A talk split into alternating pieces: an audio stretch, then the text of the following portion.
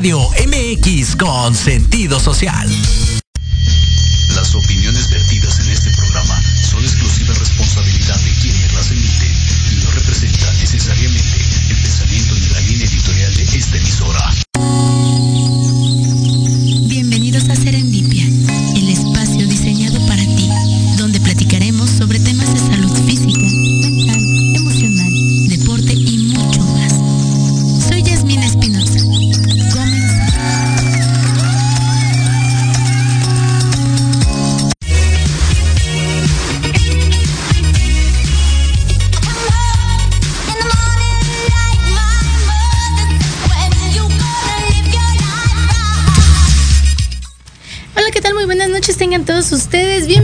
Serendipia.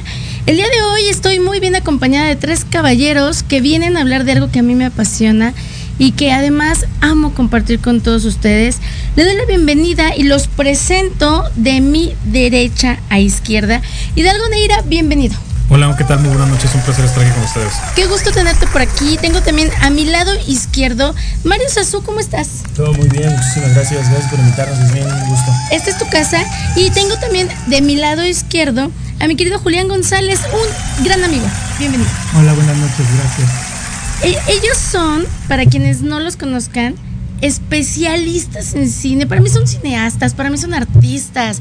Son, son personas que son capaces de mirar a través de, de una lente, a través de, de una película, emociones, sensaciones y percepciones que muchas veces nosotros no podemos mirar. Y bueno, ellos están aquí conmigo para abordar el tema de duelo y cine, que bueno, la gente que, que me conoce, sobre todo mis alumnas, sabrán que para mí las películas o las series son una gran herramienta para el abordaje del manejo terapéutico, sobre todo en el área tanatológica. Porque siempre lo he dicho, es mucho más fácil mirar desde afuera aquello que nos está ahogando cuando estamos dentro. Es muy bonito poder mirar con una eh, vista analítica y sensitiva todo aquello que hay allá afuera. Las películas no siempre son eh, lo, lo comercial que creemos o lo superficial que queremos imaginar porque vivimos pensando que mientras no nos afecte todo está bien, entonces le damos como un sentido banal a las cosas, ¿no?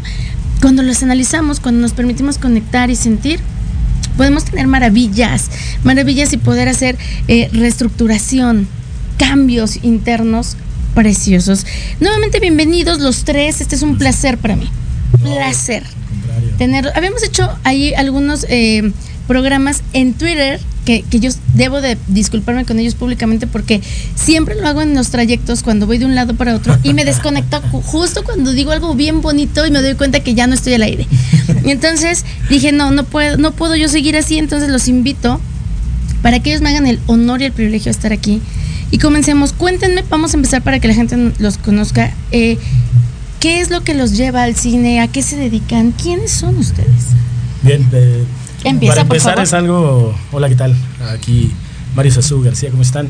Mira, en realidad yo soy una persona completamente apegada al arte. Yo estudié cinematografía junto con ellos hace ya casi pues, muchos años, no, no sé, 20 ya podría ser. Este, pero en realidad yo me dedico al teatro, soy director de teatro, eh, actor, locutor, y este, me acerqué al cine porque toda la vida he sido aficionado a él, eh, desde niño. Y cuando encontré que yo podía hacerlo, pues ya sabes, tienes la cámara en tu casita o te dan la posibilidad de tener una y te lo pones a hacer y de repente, "Ah, hay una carrera de cine, claro que sí. Y entonces pues me, me, me dieron ganas de hacer eso y estar detrás de, de- de toda la acción y crear realmente historias que vengan a tu cabeza es una cosa que me llena muchísimo. Es una cosa maravillosa poder ser quien crea una realidad que existe en algún mundo, en algún punto, en alguna historia y que alguien puede verla reflejada y que entonces tú puedas mirar a través de otros ojos justo aquello que querías plasmar. Correcto. Sobre todo, sabes, hay, hay personas que, como bien dices, eh, van más allá de lo que puedes ver en una pantalla y de repente sobreanalizan, digo sobreanalizan porque así lo ven algunas personas, pero analizan un poquito más acerca de lo que tú quieres eh, expresar, porque ya lo habíamos hablado en algún punto, la verdad es que yo no creo que exista un solo director que no tenga una intención detrás de lo que está contando dentro de una historia, una intención desde lo más banal podría ser hasta lo más, más eh, hondo, hasta lo más profundo y ese mensaje no es para todas las personas, o sí lo es, pero no todas las personas lo alcanzan a ver, ¿no? Claro, yo creo que siempre el mensaje llega cuando estás listo. Y esto habla de mucha conciencia y esta conciencia que nos lleva a la magia. Y más cuando vivimos en una sociedad que estamos acostumbrados a tratar de no sentir, a tratar de, de, poner barreras para que nadie nos vulnere. Y entonces cuando siento que algo me está llegando, trato de no sentir y me voy a lo más superficial. Muchísimas gracias. Julián, cuéntales por favor a la gente cómo es que el cine te apasiona. Pues a mí me llegó eh, a mi vida de una manera un, un, poco diferente a la de Mario. Uh -huh. eh, yo, yo, fui como muy aficionado a muchas películas desde que era chico, pero yo sí, a mí me daba cuenta que las películas me transformaban.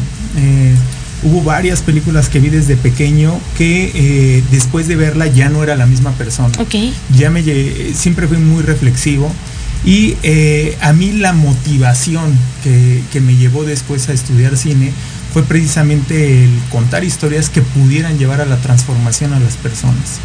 Eh, de modo de que si a mí en algún momento alguna película me llevara a, a la reflexión a partir de ver la tragedia de alguien, y darme cuenta que realmente mi vida no era tan, tan mala. Uh -huh. eh, es, eso me motivó más a mí a buscar hacer eh, películas un tanto existencialistas, no sé si te acuerdes, Mario. Sí, claro. Que, que de alguna manera promoviendo los valores humanos, este, promoviendo un poquito, vaya, eh, un poquito más como viéndolo así como un cine medicinal, uh -huh. Eh, y, eh, y, pues vaya, siempre me. Yo buscando el, el cine como una herramienta humanista. Ok. ¿no? Entonces, eh, a la hora de la hora, pues sí, me especialicé un poquito más en dirección y en producción. Pero este, a final de cuentas, pues hice muy buena mancuerna con ellos, ¿no?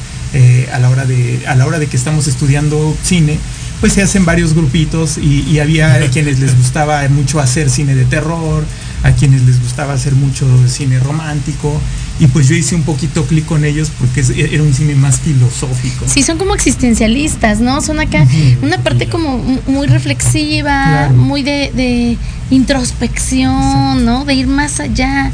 Y, y sí, o sea, si ustedes estuvieran aquí sentados conmigo podrían percibir esta vibra como, como holística, incluso yo podría decir, yo que trabajo con todas estas áreas, yeah. esta parte de, de, de sentir pensar, ¿no? No solamente vender, porque el cine es de venta, por supuesto, y lo que vende es, es, lo, es lo, que, lo que llama la atención, pero ¿qué pasaría si encontramos en eso que vende un algo que, como lo decía Julián, te cambia la vida? El cine terapéutico, el cine transformador, esta, esta parte de, incluso tú, cuando estás en un proceso de sanación y de transformación, creo que podrías lograr desarrollar la capacidad de encontrarle la transformación a todo lo que miras. A todo, cuando sí. quieres. No, sí, sí, sí. ¿No? Cuando no quieres, aunque te pongan aquí enfrente la respuesta, no lo vas a poder mirar. Entonces, también esto habla mucho de crecimiento.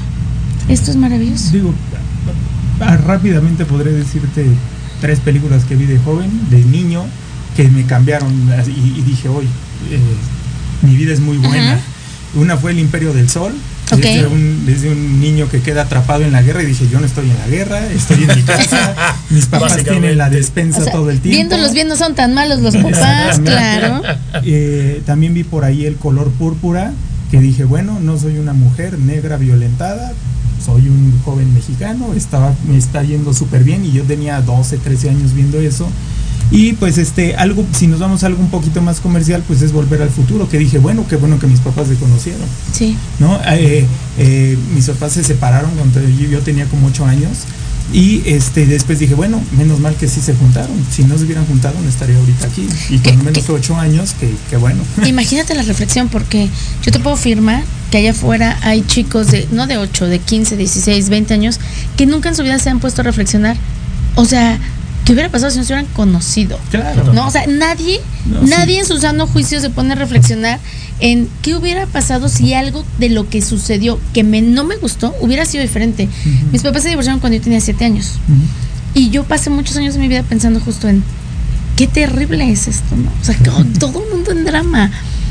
Y ya cuando empecé mis procesos terapéuticos, alguien me dijo, ¿te imaginas que, no, que nada de eso hubiera sido así? Y yo decía, yo no estaría donde estoy yo no sería quien soy. Y eso es algo que difícilmente reflexionamos y que nos lleva a entender y a abrazar la vida que tenemos, ¿no? Qué padre que lo hayas podido reflexionar. Cuéntame, tú eres muy serio. cuéntame, ¿qué te llevó al cine? Pues el cine es algo que ha sido como un motor en mi vida. Hola, yo soy Hidalgo. Em, y yo creo que mi primer acercamiento fue también desde muy pequeño porque en la casa de mis abuelos había una videocasetera beta en la que precisamente yo empecé a ver una y otra vez películas también como Volver al Futuro, em, Tiburón, eh, obviamente todas estas también conectadas con las de Julián, pues con el director y productor Steven Spielberg, un, un ícono de Hollywood y que ha marcado la historia del cine contemporáneo hasta el día de hoy. Em, y yo creo que a partir de ahí fue que, el cine, yo decía, es que esto es increíble, ¿no? O sea, la capacidad de contar una historia en dos horas y que algo, algo mueve, algo sucede en nosotros. Em, y de pronto, pues ya más llegando a la adolescencia, yo estaba como con este nervio de, bueno, es que no sé, no sé, no sé qué va a ser de mi vida, ¿no? O sea, qué voy a hacer, qué voy a estudiar. Em, y esto de los exámenes psicométricos o lo que sea que se hacían, eh, o no sé si se sigan haciendo. Em, mi madre es socióloga y me dijo, bueno, ¿qué es lo que más te gusta en la vida? Le dije, pues el cine. Y dice, pues estudia cine. O sea, no hay vuelta de hoja, no hay marcha atrás. Entonces, claro, eh, después hubo mucha claridad y M aquí, Enos aquí, este, los tres somos em, eh, de la AMSI, Asociación Mexicana de Ciencias Independientes, estudiamos juntos, eh, por eso es que nos conocimos, em, en la generación Nosferatu, de hecho, y pues ambos, los, los tres somos cineastas, cada quien en su respectivo rubro, ¿no? Yo evidentemente también tengo la especialidad en dirección y guion, eh, pues obviamente Mario se fue más hacia la cinefotografía, también a la dirección de teatro, y Julián siempre su expertise fue en la producción. Entonces fue un gran complemento siempre. Nunca hubo como esta pelea de posiciones ni de yo quiero hacer esto o hacemos esto otro. siempre fue rotar. Equipazo. Exacto. Equipazo, o sea, y además el tema del ego que, que en muchas profesiones se da, ¿no? De somos muy amigos, nos queremos mucho, sí, pero espérate, ese negocio es para mí, ¿no? Aquí cada uno de ustedes tiene una especialidad que complementa al otro. Y eso es maravilloso. Y digo, para la gente que, que, que no, no, no, me conoce a mí, yo sí lo repito, ellos son los especialistas en cine, yo en duelo. Entonces, de cine yo no sé mucho más que lo que veo, ¿no? No, recuerdo yo mucho a los, a los, a los productores, a los directores, pero los títulos, las películas con las que yo he podido abordar, e incluso cursos de tanatología, que me han llevado a que los pacientes y los alumnos vean las cosas de una percepción diferente. Y algo que he aprendido mucho es, la película te va a resonar cuando vibres en esa sintonía, ¿no? Por más que tú le quieras hacer ver a alguien, es que mira, fíjate cómo en esa película la transformación te van a decir, no, o sea, no está en la vibración. Eh, películas que han marcado sus vidas, ya nos dijo Julián algunas. Le mando saludos a Lupita Sánchez, a Germán, Marta Barrera, Alicia Ruiz, Elizabeth Ruiz también, Mela Pérez y Alicia Ruiz dice, excelente tema, vamos a ver, y esto apenas va comenzando. Películas que hayan marcado sus vidas. Es más, vámonos antes. Duelo. ¿Por qué tres cineastas se toman su valiosísimo tiempo para considerar películas que nos ayuden a poder elaborar un proceso de duelo? Pudiendo, o sea, hablar de cualquier otra cosa. Creo que em, la, gente no visibiliza o no entiende el cine, como cualquier otra arte, tiene la capacidad de que podamos reflexionar en torno a la vida. Algo que a mí me chocó mucho hace años, precisamente cuando todavía estaba yo estudiando la carrera, es que yo decía, es que el cine sí puede transformar a las personas. Y una persona que también me pareció muy extraño, porque también era contemporánea, ah, no, no de la carrera de cine, sino de teatro, decía, no, el arte solo es arte, el arte no cambia la vida de nadie y el cine no cambia la vida de las personas. Entonces yo le dije, no, es que estás muy equivocada. O sea, el cine claro que transforma. Entonces eh, yo creo que eso es lo que podemos desde ahí partir, porque es completamente cierto. El cine, sea documental, sea de ficción, sirve para esto, sirve para este propósito. Entonces, claro que yo observo que hay montones de películas que pueden ayudar a, sobrellevar un duelo o una pérdida, eh, ya sea emocional, ya sea de una persona que ya no se encuentra en este plano, o que simplemente decidió irse a nuestra vida. Eso también, eh, eso, no lo entendemos. El duelo es, eh, eh, no es necesariamente muerte, sino siempre, simplemente también es una partida pues de una diferencia de razones entre las personas. Fíjate que la- en, en la forma en la que yo voy viendo a las personas, me doy cuenta que la, la gente eh, tiene muy estereotipada la palabra pérdida o duelo y de pronto llegan a la consulta y dicen, bueno, es que yo no había venido porque pues yo no he tenido ninguna pérdida. Y se refieren a una, ninguna pérdida con muerte, ¿no? Claro. Como si la muerte fuera la peor de las pérdidas o la única. Y entonces aquí es donde yo podría eh, decirles, recordemos que existen muchos tipos de pérdidas, ¿no? Las pérdidas personales, que pueden ser pérdida de trabajo, pérdida de amigos, eh, este, pérdida de la salud, cambio de género, infertilidad, eh, divorcio, ¿no? Eh, emancipación, pérdidas evolutivas cuando voy creciendo. Menopausia, la, la, menarca, puede ser también algo que es muy común, el mamá me quiero casar, estoy perdidamente enamorada, me voy de la casa, soy grande, soy fuerte, soy independiente, primer día lloro porque mi mami no me hizo mis hotcakes, ¿no? Y esa es una pérdida que normalizamos y que la gente no ve. Eh, otra pérdida muy importante es la pérdida de la fe. Y que generalmente la pérdida de la fe, la pérdida de, de, de la ilusión, se da a raíz de otras pérdidas. La desvinculación con la, con la fe y con la espiritualidad es una gran pérdida, ¿no? Y las pérdidas sociales, el bullying, la- eh, el señalamiento, el, el sentirte excluido de una tribu, de una manada, de una sociedad, son pérdidas de grandes impactos. Entonces, las únicas personas que nunca han tenido pérdidas son aquellas que no existen. Claro. Empezamos a perder el día que nacemos y vámonos por ahí. Carlos Escobar dice, buenas noches, excelente temática, como siempre, saludos a mí, a mí y a mis invitados. Eh, cuéntenme entonces, duelo.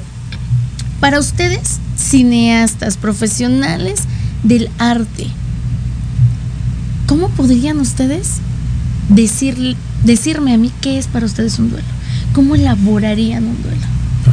Ay, empezaron las difíciles. Es, es difícil decirlo porque para empezar, eh, creo que somos artistas visuales. Eso es una de las cosas más importantes. Eh, yo ahorita, literal, podría ejemplificártelo con películas, ¿no? Claro. Pero uno, uno llevarlo, eh, llevarlo a, a- a algo ya visual sería la mejor manera de explicarlo, ¿no? Creo que para empezar dentro de la vida, la base de la vida es entender que tiene un fin. ¿no? Ya, hablando de muerte, nada más Lo que hablando tú de me digas, claro. fin o lo que sea. Y si uno no entiende esa, esa base de que el, el fin de algo es lo que le da sentido a todo lo que está atrás, entonces pues no podríamos encontrarlo. Y yo pensando completamente, justo venía pre- eh, pensando en el camino cuál era una de las películas que yo quería comentar y es algo muy actual. Creo que uno de los mejores mensajes a nivel muerte que podemos encontrar en una de las películas actuales es en la versión de Guillermo del Toro que se acaba de estrenar de Pinocho, acaba esto relativo por hace poquito. Sí, unos meses apenas. Exacto, Sí, y, sí, sí. y fue hermoso la manera en la que le, el- e- este muñequito te dice, vaya, esto es un ciclo, es un proceso, ¿no? Y, y- y todos vamos a llegar a ese lugar. Es, es una frase tan repetitiva porque todo el mundo la dice, pero es tan real y a veces no la escuchamos porque no queremos escucharla. Porque Pero- es muy fácil decir, tú vas a llegar, yo no.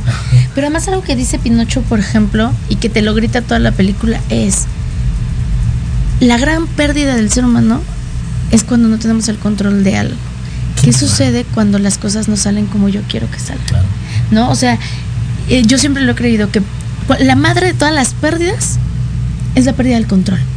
Por eso nos aterra la muerte, por eso nos aterra quedarnos sin trabajo, por eso nos ater- aterra divorciarnos, porque no sabemos qué va a pasar después. Y el ser humano viene que pretende controlarlo todo. También, vaya, uno de los más grandes miedos que tenemos como seres humanos es a lo que no conocemos, ¿no? ¿Y qué hay después de la muerte? ¿Quién sabe? ¿Quién ¿no? Y nadie lo sabe Pero realmente. está increíble, si no la gente hubiera regresado ya de No, allá. no se hubiera dicho. ¿Estás de acuerdo? bien, pero Por favor, prometan que si alguien se muere, venga a decirme qué ¿Qué crees que a mí eh, tengo un paciente que regresó? ¡Oh, qué padre! Eso eh, es maravilloso. Eh, Me han tocado tres pacientes, o sea, tres, un- cuatro, pero uno no lo voy a decir, pero tres, en, en un ciclo de cinco años. El primero llegó, lo digo rápidamente, él dijo, vengo a terapia porque odio a, a mi familia, porque me, me tienen sufriendo. Y yo, tuvo un accidente en una moto, se muere, literal. Él recuerda cómo murió y dice que él recuerda cuando lo regresan. Después de ese accidente, su vida cambió, fue muy dolorosa, muy trágica, muy, eh, muy de guerra, de pelear él con su vida y de luchar por vivir. Y cuando él pasa este proceso me dice, ¿por qué si ya me había muerto me regresan? Allá no tenía dolor, Era un, un clima muy cálido, no tenías angustia, tal, tal, tal, tal. Después de un año y medio me, me llega una paciente que su esposo murió. Después de una cirugía, está ya con, con él, cae en paro, pf, muere, la saca, ¿no? Hora de la muerte. Y luego le dicen, señora, regresó, regresa. Y él le empieza a decir, me voy a morir. Solo vine a decirte que no me voy porque no te quiera. Solo porque la vida aquí va a ser más dolorosa. Pum, se muere. Entonces ya terapia diciéndome, es un egoísta, hijo de la no sé qué, me dejó sola. Y trabajamos sobre el proceso de quién era el egoísta en ese caso, ¿no? Claro, totalmente. Y un tercer paciente tuvo un encuentro con, con la muerte de un balazo. Y él dice, yo vi cómo me, moría, me salí de mi cuerpo, veía a la gente, decía, tranquilos, yo estoy bien. Y de repente sentí como si una aspiradora, y yo empecé a sentir dolor. Y él dice, hoy sé que genuinamente cuando te tienes que ir no hay forma de que sea diferente. Pero la muerte es tan plena y tan maravillosa que quien logra irse por eso no vuelve. Se me quedó muy grabado. Dos años después de, esa tercer, de ese tercer paciente, descubro en, en, Netflix una serie documentada que se llama Sobrevivir a la muerte y habla de muchos casos alrededor del mundo de gente que se muere pero regresa de la muerte y justo habla de una experiencia parecida a lo que mis pacientes me decían. Okay. Y yo dije, oye, qué ganas de morirse. Sí, claro, totalmente. Está increíble. está increíble. Sí, claro. Entonces, tú hablas de este proceso en donde tú eres un artista visual y podrías plasmar un proceso de sanación a través del cine. Pero si tú tuvieras un proceso, quiero imaginarte, sentado en tu casa con palomitas viendo una película, ¿qué te gusta hacer cuando ves el cine? Híjole, yo en lo personal soy, yo so, lo sobreanalizo. Creo que una de las frases que más nos pegó cuando estábamos estudiando, en ese tiempo todavía Julián y yo, porque después llegó Hidalgo de intercambio, por así decirlo. Wow. Este, eh, fue que nos dijeron, lo primero que van a aprender aquí es que les vamos a arruinar su manera de ver el cine. Uh -huh. Yo siento que antes disfrutaba muchísimo más del sí, cine claro. y ahora lo sobre como que lo quiero sobreanalizar. Claro. Y la primera vez que lo voy a ver lo sobreanalizo, ya el quizá después lo veo y ya medio más lo disfruto, ¿no? Claro. Es algo feo, pero también encontré la, el, el pues lo mágico de sobreanalizar el cine, por así decirlo, ¿no? Digo, podría yo utilizar el ejemplo de, de un músico. Uh -huh. digo, muchos de mi familia es músico. O sea, tu familia materna. es artista. Sí. Ok. Y eh, pues Ay, un músico, una vez que ya aprende uh -huh. a tocar y ya conoce bien cómo van las notas musicales, a la hora a la que va a una fiesta o a un baile, de repente dicen, ay, desafinó el, el claro. guitarrista, ay, ahí se equivocó este en el falsete pero es porque ya tienen eso y, y, ya tienen esa técnica y se dan cuenta cuando alguien la riega. Entonces, acá a la hora de nosotros estudiar cine, pues nos arruinaron la manera de ver cine porque ya estábamos viendo de, ah, aquí se equivocó el director, aquí esto no fue técnicamente bien hecho o estaba mal. Uno Qué ve duro los errores, para ustedes. Totalmente. Uno ve los errores de, de, de la producción, pero a la hora de la hora también nos hace disfrutar cuando vemos algo magistral que a la hora de la hora hasta nos dan ganas de pararnos y aplaudir, ¿no? Ahora es algo, algo que yo quería comentar antes de, por, lo que comentaste. Yo creo que a pesar de que podría decirse, yo, yo no me considero un experto, al contrario, muy por el contrario, pero creo que más bien cada una de las personas tenemos una manera de ver el cine y es loable cada una de las maneras en la que lo vemos. Nada más nosotros a veces disfrutamos de otra manera porque me ha tocado, incluso mi novia me dice, no, es que ya vas a decir, oh, o sea, velo como tú quieras, ¿no? Si de repente yo te digo sí, detallitos en los que estoy viendo, pero solamente es porque es mi manera de expresarlo, pero y yo lo no comparto. te voy a, claro, y yo no te voy a decir, no, es que tú tienes que ver lo mismo que yo, no, para nada. Y que además es imposible, pero entre ustedes, por ejemplo, que son artistas, sí pueden de repente conectarse con los otros artistas que están haciendo la película y poder comprender lo que el otro artista quería decir, más allá de lo que la gente dice, ¿no? Sí, sí, sí, o sea, creo que podemos leer, leer un subtexto, por así decirlo, Ándale. de lo que el artista implícitamente nos quiere expresar. Y justo, por ejemplo, en, en los Twitter Spaces de las semanas pasadas hicimos varios eh, listados, varios eh, compilados que pues creo que eh, ya, ya están muy vistos, o sea, no quisiera, digamos, repetirnos. Yo empecé, precisamente empecé a hacer como un listado nuevo como otras películas que precisamente hablan del duelo y o la pérdida o lo que tú también dices que es la diferenciación del luto. Uh -huh. Y creo que eso sí valdría la pena resaltarlo, porque claro. a veces no lo tenemos bien visto, o sea que un duelo es diferente a un luto. Claro, eh, antes de irnos al corte se los voy a decir. Eh, ay, gracias por preguntarme porque a mí nunca me preguntan de mis cosas. el duelo y el luto se, se confunden o la gente los confunde.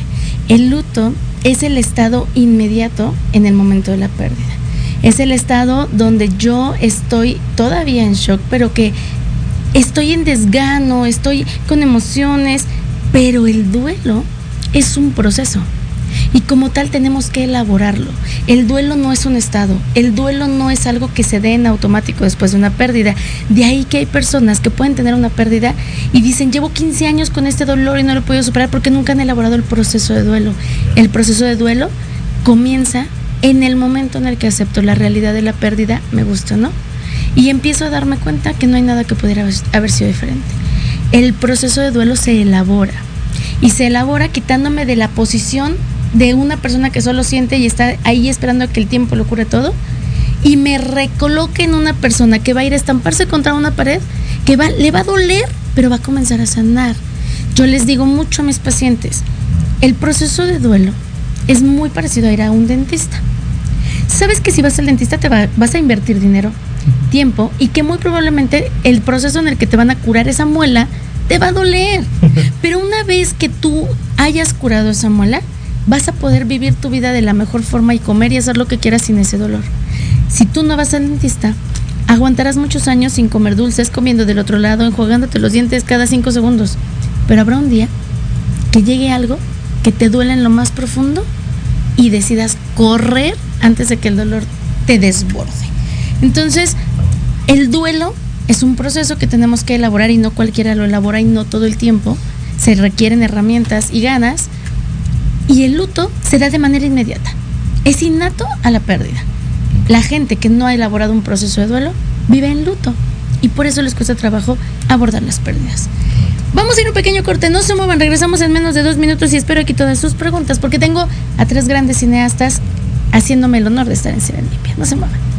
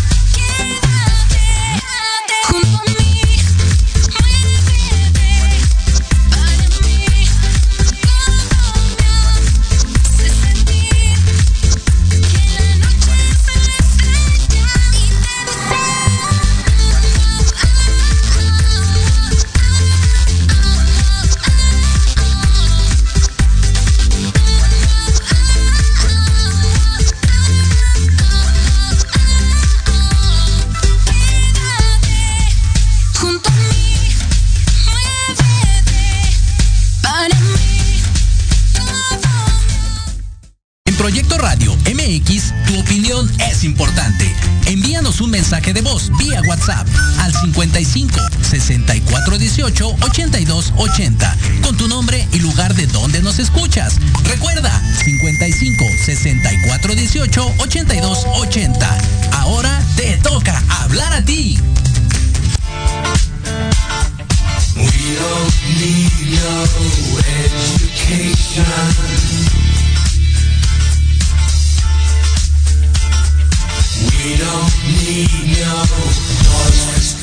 Ya regresamos, les dije que no nos tardábamos nadita. Y continuando con estos maestros del cine que me acompañan aquí en Serendipia, pues vamos a, seguir abordando el duelo y el cine. En este proceso, ah, tenemos aquí un, una preguntita donde nos dice, ¿se pueden recolectar lutos y nunca enfrentar los duelos correspondientes? Sí.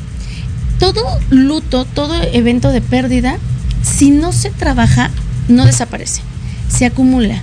Y en el momento en el que llega una pérdida más significativa, va a exacerbar todos los guardados previos. Y ojo, sí hay muchas personas que no elaboran eh, ningún proceso de duelo porque tienen mucho miedo de que el duelo los haga desvincularse con el dolor que les tiene recordando a su ser o aquella pérdida.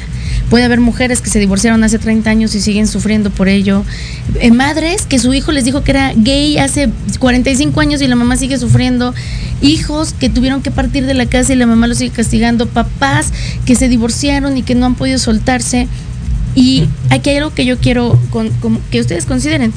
Un duelo no elaborado, con un dolor guardado, siempre se va a convertir en enfermedad. Siempre. Toda enfermedad tiene un origen emocional y la mejor forma de soltar este, este emoción es abordar un proceso de duelo para que mi cuerpo físico no se enferme, sin considerar que la mente también se enferma, ¿no? Somos ollas express. Totalmente. Los duelos, los lutos nos van so- so- sobrepasando hasta que explotamos. Entonces, incluso hay gente que ha llegado a terapia conmigo y me dice, vengo a terapia porque se me murió mi perro. Y no sé por qué le estoy llorando más que cuando murió mi padre. ¿Por qué? Porque hay un cúmulo de emociones, porque hay una significatividad diferente. Exacto. Entonces, esta es la parte muy interesante. Síganos escribiendo y nosotros les seguimos contestando. Fíjate que justo ahorita mencionabas cosas que puedes encontrar en cualquier, en N mil películas. Sí. Porque todas las películas ejemplifican parte de la vida diaria. Por eso nos sentimos identificados como lo, lo- como lo comentaste en algún momento, ¿no? O sea, toda esta lista de la cual nos hablaste en- hace, hace un momento, eh, vaya, son, son películas en las que podemos reflejarnos completamente e incluso encontrar nuestros propios duelos o las cosas que hemos vivido. Y por eso es que el cine refleja completamente los duelos. Aquí preguntan, ¿recomiendan hacer duelos adelantados aun cuando no haya llegado el momento del luto? Por ejemplo, en el caso de un familiar enfermo, sí, se llama duelo anticipatorio. Y este duelo, la maravilla del duelo es que te va preparando para el, para el momento difícil. No te va a evitar el dolor, no va a quitarte la posibilidad del aprendizaje, pero te prepara. Es muy sencillo, es como si yo a él paso ahorita o a él y le pego fuerte en el brazo. Lo primero que va a sentir es dolor y después también va a sentir mucha sorpresa, desconcierto y en lo que él dice qué está pasando, ya sintió. Si yo les digo, chicos, en cualquier momento a cualquiera de ustedes le voy a pegar en su brazo, seguramente les puede doler, pero están preparados. Entonces el factor sorpresa y el factor incertidumbre lo quitamos. Y en un proceso de duelo anticipatorio eso ayuda mucho. Existen tipos de duelo diferente, anticipatorio, complicado, patológico, duelo sano, duelo retardado y todos ellos son duelos que se pueden convertir en un duelo sano o que se pueden volver duelos patológicos si no son abordados sanamente. Entonces, claro que sí, es muy bueno los duelos anticipatorios. Entonces, listas de películas. A ver, una película que ustedes le pueden decir a las personas que hayan tenido un desamor. El desamor Uy. es una pérdida extraordinaria que normalizamos porque vinculamos dolor con amor, ¿no? Algo que ustedes digan, se te rompió el corazón, ve esto. Híjole, yo creo que una de las mejores películas, ya la mencionaste en tu lista, es- a él no le gustas tanto, es Amo. mágica. No es como mi película favorita porque el final me parece que arruinaron la película completamente al darle a la chica. Es que él sí ya llegó y ya te ofreció el matrimonio. Sí. ¿no? Eso ya, ese, ese punto fue el que no me gustó. Pero toda la película le da, sobre todo a las chicas, la posibilidad de. La realidad es esta. O sea, sí hay vatos que solamente te quieren para una cosa, sí hay vatos que están dispuestos a darte todo sin la necesidad de casarse contigo. Claro. O sea, le da tantas opciones para que entiendan que no todo es un cuento de hadas como te lo han pintado toda la vida, ¿no? Y que también a mí me encanta ver esa película y se- yo siempre he creído que todas las mujeres deberían de verla porque las mujeres somos malas con los hombres. Queremos que el hombre sea como yo quiero y el hombre es como es. Y hay, me decía una paciente, estoy cansada de que mi pareja solo me quiera para tener sexo. Y yo le digo, es maravilloso, hay parejas que te quieren solo para lavarles los calzones y eso está bien feo. En el sexo por lo menos disfrutas. Aquí lo importante es dejar de creer que está mal. Si esa persona quiere sexo contigo y tú quieres sexo con ella, qué maravilla, disfrútenlo. Si esta persona quiere hijos contigo y tú quieres hijos con ellos, pero la verdad se llevan del horrible, pero tienen buena, buen proyecto de hijos, ténganlos. Las relaciones de pareja tendrían que entenderse con que el otro es otro. Y es contigo en relación a como tú eres con él, porque todos somos diferentes en relación a las personas. Pero no puedo esperar que tú seas y tú seas lo que yo quiero que seas. Eso es importante. A él no le gusta tanto, me encanta. ¿Alguna otra película? Estoy recordando una de los 90 que mm, aquí en México se llamó Mejor Imposible. En, en Estados Unidos se llama As Good As It Gets con Jack Nicholson, que es una persona totalmente neurótica. Y es este hombre que no tiene la capacidad de relacionarse con las otras personas. Creo O que sea, tiene trastorno obsesivo compulsivo, ¿no? Seguramente. Claro que sí. Porque esta persona, mucho previo al confinamiento, llegaba a su casa y sacaba un jabón nuevo, nuevo de la estantería, se lavaba las manos con agua hirviendo y lo tiraba directo a la basura. Él que no puede caminar empezando las rayas Es también, correcto, ¿no? así Claro. es. Pero él tenía una conexión inconsciente con la mesera de su restaurante favorito. Entonces él llegaba a este restaurante y traía sus propios cubiertos, este, embolsados y demás. Insisto, esta película es como el 97, o sea, mucho, mucho antes de que sucediera, sucediera una, situación COVID. Entonces él tiene este apego como emocional indirecto con la mesera y, le choca, ¿no? La, mesera se siente como abordada y él como que a, su vez la quiere abordar, pero es este como conflicto de cómo una relación humana no puede darse porque él simplemente está como en otro plano existencial y no puede darse cuenta de todos sus achaques y problemas, le impiden el relacionarse, relacionarse con las personas. Y creo que la maravilla también de esta película es observar que cuando existe una persona que tiene la empatía y el corazón para tratarte como eres y respetarte como eres, se vincula. Y eso es importante. Una persona con un trastorno mental como un trastorno obsesivo compulsivo que él tiene, ellos no lo ven, Exacto. lo vemos los de afuera. Y los que lo aceptamos o no lo aceptamos somos nosotros. Y esto me lleva, por ejemplo, también a considerar cómo hasta el más trastornado tiene su corazoncito. Totalmente. Y ahí está Hannibal Lecter. Han- yo amo a Hannibal Lecter porque es brillante. Y Hannibal Lecter, siendo quien es, que tiene una historia, y yo amo su- sus cuatro películas. Ya han visto las cuatro películas de él, ¿no? Cuando ves la cuarta película, El origen del mal, te das cuenta que él solamente es una persona que, que se rompió su mente producto de un momento doloroso en su vida. Pero aún así, siendo el caníbal que era, tenía su corazón. ¿Qué quiere decir? Que cuando el corazón se vincula, todo, absolutamente todo. Personaje LGBT, además, vale la pena decirlo y recalcarlo en este momento que acaba de suceder el Pride. Claro, y que esa parte también es, por ejemplo, muy interesante. La película de Filadelfia que habla de homofobia eh, es una película que, pues, donde nos dice que cómo es posible que el señalamiento ante los mitos, los, lo- todo, todo lo prohibido que la gente cree está por encima del respeto y del amor, ¿no? Déjame leer un comentario que dice aquí, Miriam Cabello, Yasmín Espinosa, me encanta este tema, mueven mis sentimientos más profundos, tocan mi corazón, lloro, canto y río y me emociono. Lloro mucho con las películas que tienen que ver con una pérdida, quizás por eso eh, valoro a los que tengo. Gracias y te quiero. Me quiere, yo también te quiero. Adriana, te mando muchos saludos. Película que, que tú digas corazón roto, vela. Tengo como tres que Échale. a la mente. Eterno resplandor de una mente sin recuerdos. Qué fuerte. Que Está se me hace Durísima. muy buena. Está padre. Eh, 500 días con Sommer. Amo. Y mi, una de mis favoritas que es, ha estado en mi top 3 durante muchísimos años es una independiente que muy probablemente no han visto, pero se llama Cashback y habla de precisamente el desamor y cómo llegas al punto de volver a tener otra pareja. El, el punto desde que estás eh, obsesionado todavía con tu pareja anterior, que no duermes, que no vives, que estás pensando Claro. en ella todo el tiempo, cómo se da esa transición hasta llegar a tener una nueva pareja. Esta película deberías de por ahí compartirla, cómo conseguirla. Yo la tengo en mi nube personal, porque Ojalá. como es de mis grandes favoritos, es más, está en mis top 3, de que eh, en, en su momento la vi con, con mi esposa y le dije, yo quiero disfrutar la vida parando el tiempo.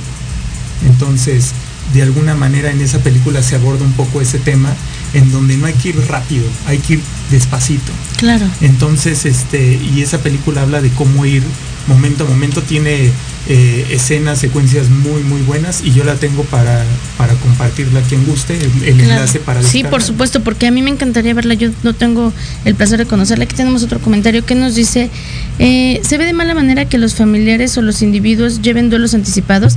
Sería como un tabú en la sociedad. ¿Sabes qué sucede? Yo no lo creo que se ve de mala manera. Más bien creo que la gente no está acostumbrada. Y tú vas con alguien y le dices, oye, mira, me dijeron que el abuelo le quedan unos meses de vida, deberíamos ir al tanatólogo y lo primero que piensan es, ya quieres que se muera.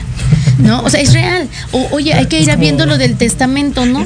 Y te dicen, ah, es que ya te urge que me muera. No, yo creo que en México, no sé si en el mundo, porque la verdad no conozco en otras partes del mundo, nos falta la cultura de la muerte. Totalmente. Y al faltarnos la cultura de la muerte, nos perdemos de la cultura de la vida.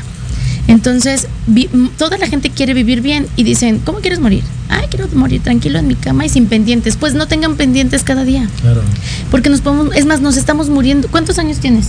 39. 39 años muriendo. Yo 40, casi 41. Esta semana es mi cumpleaños. ¿Cuántos años tienes? 38. 38 años muriendo. 39. 39 años muriendo. O sea, somos expertos en morir Totalmente. y nos da miedo. Entonces, cuando yo me muero, van a decir, no, Yasmín se murió aventándose el paracaídas. No, me morí viviendo 40 años, 41 años, Correcto. haciendo lo que se me dio la gana, pero el broche de oro fue el paracaídas. Esa es la parte que yo creo. En el duelo anticipatorio es un arte, es una cultura. El duelo anticipatorio nos ayuda a despedirnos, a cerrar, a poder terminar aquello que comenzamos e irnos todos en paz. De verdad deberían de hacerlo. Y disculpen si me apasiono, No, pero a mí la tanatología me... Es algo muy curioso que menciones esto, porque finalmente Sí. somos un pueblo también mexicano. Eh, tenemos una idiosincrasia tan rara porque estamos cubiertos por la- las tradiciones judio-cristianas que te dicen que la verdadera recompensa está en la otra vida. Claro. llegas- y tenemos todas nuestras raíces dentro de, lo- dentro de las... eh, eh, no sé, las culturas originarias, ya sea el- los aztecas y todo esto, que adoraban a la muerte y, a- y al contrario, tenemos una tradición tan fuerte de agarrar y burlarnos hasta de la muerte. Y es algo sumamente, y- o sea, contradictorio. Pensé eso también. Sí, o sea, ¿cómo es posible que puedas un día subir, por decir algo, ¿no? Por decir, un- subir un meme de que jajaja, alguien se está muriendo y el otro día es que se está muriendo. güey. Exacto. No vayas tan lejos, el Día de Muertos. Totalmente. Al final de cuentas, Es una de- fiesta. Es Ay, una fiesta y, y aparte el, el hacerlo ya después de poner una ofrenda Correcto. y, y ofrecerles este, a los difuntos lo que les gustaba cuando, oye, pues en vida también lo puedes hacer. Claro, y que, invitarlos a comer y a que la gente no ve esto, ¿no? Claro. Todo aquel que muere tuvo el privilegio de estar vivo. Correcto. Punto. ¿No? Entonces, como la vejez, la vejez es otro proceso muy importante en el duelo, ¿no? Y hay una hay un tabú eh, también porque la gente dice, "Yo no quiero llegar a viejo." ¿Qué, qué, qué quiere decir eso? ¿Quieres morir joven? Ah, no, es que es bien feo morir joven. Entonces, ¿qué quieres? Sí, ¿de qué se trata? La, ve- la vejez es un privilegio porque no cualquiera llega, Claro. ¿no? Y no cualquiera llega disfrutando de la vejez. Entonces, a, a ver, algún tipo de película que ustedes recomienden para la gente que está viviendo la etapa de la vejez. Uf. Yo creo que hay una que se llama Amour, es francesa, ganó el Oscar Mejor Película Extranjera hace unos años. Es de una pareja pues ya senil, eh, francesa, vaya la redundancia, en la que se están acompañando en este procedimiento de que saben que ambos son ancianos y que uno posiblemente esté más cerca de la muerte que otro, ¿no? Y ves como su cotidianeidad tal vez puede ser una película entre comillas lenta, Ujú. pero mueve completamente las emociones, porque precisamente como su título dice Amour, que es amor en Claro. español, eh, ves la entrega de ambos por, por quererse ayudar. No, hay, no quiero avanzar mucho porque finalmente en la trama se podría anticipar cosas que suceden, pero, pero sí, creo que, creo que eh, encaja perfecto en lo que estás mencionando. Estábamos hablando apenas totalmente Big Fish. También tiene Gran eso, pez. ¿no? El gran pez también Gran tiene pez. eso. O sea, yo- finalmente ves el proceso de, de, de, de este personaje que, en el que le está contando a su hijo su vida y él le dice, no, es que tú eres un mentir. No, no, no, no, no. O sea, y tu mamá está aquí, hemos vivido toda la vida juntos y ella sabe que sí viví esto de cierta manera, ¿no? Claro, y que hay una película que es muy, muy comercial y muy sencillita eh, de conseguir bastante de moda, que nos muestra el proceso no solo de vejez, sino de viudez. Y cómo la vida de una persona de la tercera edad puede transformarse con el simple hecho de querer vivirla y de querer volver a ser tú. Porque con los años la gente tendemos a ser de otro. La esposa de, la amiga de, la hija de, la mamá de, la, ajá. Pero cuando llegas a viejo y la gente que conocías está yendo, algunos están muriendo, otros ya no están contigo, y te encuentras con el privilegio de la libertad que muchos lo confunden con soledad, no te queda más que ser tú.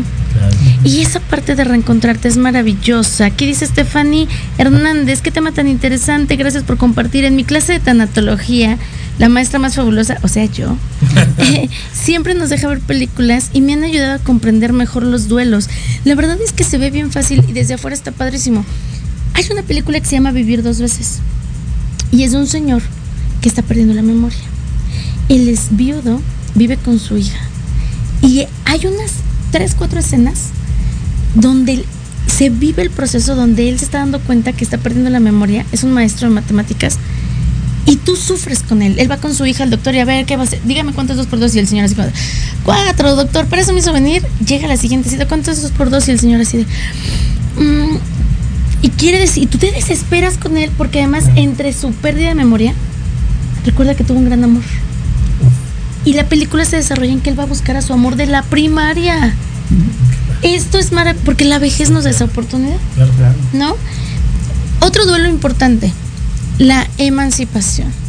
¿Qué pasa con la gente que crece y se va? Yo tengo mi película favorita con la que si yo la veo ahorita, lloro hasta desgarrarme. El padre de la novia. Esa escena del papá que se le está casando a la hija, lloro. Yo no lo tuve así, o sea, mi papá nunca no es tan apegado. Pero yo lo veo como el padre ve a su hija crecer, ve al novio, que es como el rival a vencer. Y la amo. Y es súper comercial esa película. Súper, sí. Coméntenme una. Algo así como de ese calibre, mm, ¿qué podrá ser? Em, comercial. O- o alguien que crece y deja el nido. Vaya. Se hizo el silencio. Eh, ¿No? Empie- empiecen a pensarlo. Vamos Ok. a pensar. Porque Yo les me quedé digo- con la de la vejez. Que, hay una Cuéntame. que se llama La Última Mirada. Es mexicana. eh, salió hace aproximadamente 12, 13 años. y Es, un- a mí es una de las películas que también me ha cambiado la vida. Y se trata de una persona de española que viene a México, eh, particularmente al estado de. Querétaro, y se está quedando ciego, está perdiendo la vista. Entonces viene a una clínica donde están atendiendo a débiles visuales, pero es algo inevitable que va a perder la Ok. vista. Y se llama La Última Mirada eh, porque de alguna manera se está preparando él para qué es lo último que quiere ver antes de que quede ciego. Entonces empieza a, a hacer la búsqueda de, de qué es la última imagen que quiere registrada en su, en su mente. Y este es, es muy buena. Eh, no recuerdo ahorita el nombre de la directora, pero es, es mujer. Entonces da una perspectiva. Las, las directoras dan una perspectiva un, un tanto diferente a la de, a la de los directores. O sea, ¿Es muchas mexicana? veces sí, es mexicana. Fíjate que yo, la tengo, ¿eh? En DVD. Fíjate que yo vi una hace poco, no recuerdo ahorita el nombre, lo estoy tratando de recordar, pero habla de una persona que está perdiendo el oído y que lo Wow. pierde y va a una comunidad de, de personas sordas y él va como con esta, con esta intención como de conocer cómo puede tener el proceso para ponerse un coclear y este y, y en esa comunidad eh, se siente apegado, primero lo abrazan muy bien, pero en el momento en el que se dan cuenta que él quiere ponerse el aparato auditivo, lo, lo relegan, Ok. porque le dicen, no, aquí todos aceptamos nuestra sordera y tú lo que quieres es ponerte un coclear y no está bien y no sé qué. Y él era músico aparte. Wow. No, está. Grandes pérdidas en Sí, una misma. eh, no recuerdo el nombre. Ahorita que estaba viendo mi lista maravillosa, otra película de, de la pérdida en el amor, eh, la pérdida de la pareja, Comer, Amar y Rezar, es una película que nos lleva a entender cuántas veces nosotros esperamos que el otro me dé lo que yo tengo que darme. ¿Cuántas veces voy por la vida decepcionándome de alguien solo porque no cumple lo que yo no he podido darme a mí? No. Y es terrible porque voy creyendo que el otro tiene la necesidad o la obligación de cubrir mis vacíos, ¿no? ¿Alguien de ustedes ha podido observar la película Siete Almas? A mí me sí. ¿Qué me dicen de esa película? Desde el ojo del cineasta. En, en realidad, a, a mí me gusta bastante. Digo, eh, Will Smith es esa persona que puedes ver sus películas y, y dices, ay, ojalá esta vez se haya elegido una buena porque es como aventarte un volado con él. Eh, pero en realidad es una película que me, que me gusta, te sorprende todo el tiempo. No sé, si no la has visto, pues mejor no escuches esto porque. Si no escuches esto porque te vamos a spoilear. Sí, totalmente. Es una película que te sorprende solamente la primera vez que la ves, ¿no? Sí. Porque trata de un vato que literalmente lo que quiere es regalarle partes de su cuerpo. Sanar su karma. Y sanar su karma. Él cree que tiene una culpa. Ajá, Eso es importante. total, Sí, sí, sí. En un proceso de muerte siempre va a haber un alguien que crea que pudo haber hecho algo diferente. Claro. Y el ego del humano nos hace creer que nosotros somos responsables de la vida y de la muerte de otros. De todos. Ajá, claro. Entonces, en un accidente donde él está presente, mueren siete personas. Y solo él vive. Y él en su mente cree que resarcir el daño será regalarle vida a, siete- a otras siete personas. Entonces, habla de vida y muerte, culpa, habla de karma, pero habla de amor Sí. y habla eh, de muchas otras cosas. Y yo ahí me iría también, digo, a lo mejor no sé qué tan empapados, yo creo que todos ustedes están empapados del tema de, de lo holístico, pero el plan del alma, ¿no? Cuando él, él, si en realidad él cree que es culpable de la muerte de siete personas, yo podría pensar que si nos vamos más atrás al plan del alma, él es quien tenía que salvar siete personas y la única forma que encontró fue creando esta realidad donde había un accidente para que él pudiera hacerlo. Correcto. Correcto, claro que sí. Es que todo depende del cristal con que se mire. ¿no? De la conciencia también, ¿no? La película que tú decías, perdón Mario, es Sound of Metal. Sí, claro que sí. Estuvo es- nominada al Oscar, Sí, no ganó, pero... Oigan, están increíbles, pero hay varias que yo no conozco, tengo que verlas. Y es más, les estaría yo proponiendo a ustedes que si no tienen eh, mayores compromisos, agenden otro lunes para que vengamos y continuemos, porque me está diciendo aquí mi, mi productora que nos quedan dos minutos y ni apenas ni hemos empezado. Es más, dice que ya uno, con su brazo hermoso tatuado, me está diciendo uno. Y yo dije, pero si apenas íbamos a empezar. Sí, oye, ¿No? ¿qué onda? Ok, algo que le quieran decir al público antes de irnos, pero, pero piensen, tienen de aquí a que acabe el programa para que me digan si vuelven, ¿eh?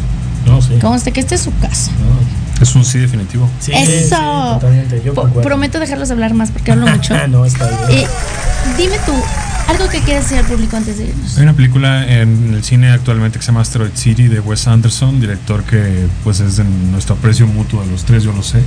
Eh, y que precisamente uno de los personajes está viviendo algo que, que creo que sería interesante que nos digan cómo lo ve el público, ¿es duelo o es luto? Yo creo o tengo entendido o creo saber qué es lo que sucede, pero ese personaje está viviendo un procedimiento. Yo no la he visto, así que déjame la de tarea. Yo te la analizo también. Estaría increíble, ¿no? Asteroid City, creo que podemos Perfecto. comentarla o que el público también que la pueda ver, que la comente para la siguiente De semana. acuerdo. ¿Algo que nos quieras comentar?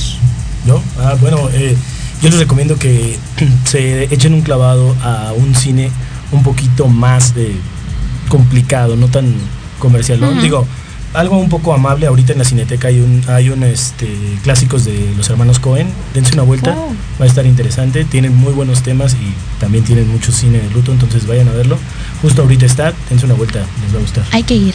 Julián, Pues igual la invitación de que incluso pueden ver una película que ya les haya gustado mucho o alguna que sientan que se identifican, que son muy afines, o poder ver películas que ya hayan visto y probablemente le entiendan algo diferente si lo ven desde una perspectiva ya más eh, reflexiva, ¿no? Eh, pasa que muchas veces uno lee el mismo libro varias veces y después le sigues entendiendo algo que no le habías entendido. parece diferente el libro. Exactamente, entonces eh, pues vean el cine desde el qué me deja para mí, qué es lo que me puede aportar a hacer, la, desarrollar una mejor versión de mí mismo, que es, vaya, la película que sea, puede ser comercial, no comercial, de caricaturas, de este, pues lo que sea, qué, me aporta a ser una mejor persona y pues por ahí. Claro que sí, las películas que nos están escribiendo por aquí, prometo que las veremos para comentarlas la próxima semana si es que ellos deciden asistir. Y aquí los estaré esperando con mucho gusto. Y bueno, antes de despedirnos rapidísimo, solamente quiero decir algo. Este, este programa tiene dedicatoria. Hace, hace un- unas semanas tuvimos la pérdida de una gran amiga mía, esposa de Julián, que pareciera que por magia, después de muerta, nos está reuniendo para hablar de todo lo que nos apasiona a personas que ella apreciaba mucho. Así que esto va para Lore y gracias a toda la gente que nos está viendo. Nos vemos aquí muy pronto, vamos a seguir hablando de todo esto porque la muerte no es otra cosa que la forma en la que vivimos. Así que vamos a morir bien, vamos a morir a gusto. Seguimos hablando de duelo y cine muy pronto para todos ustedes. Seguimos aquí en Serendipia. Cuídense mucho y quédense más. Gracias, maestrazos. Gracias, Un placer tenerlos. Un placer. Nos vemos pronto.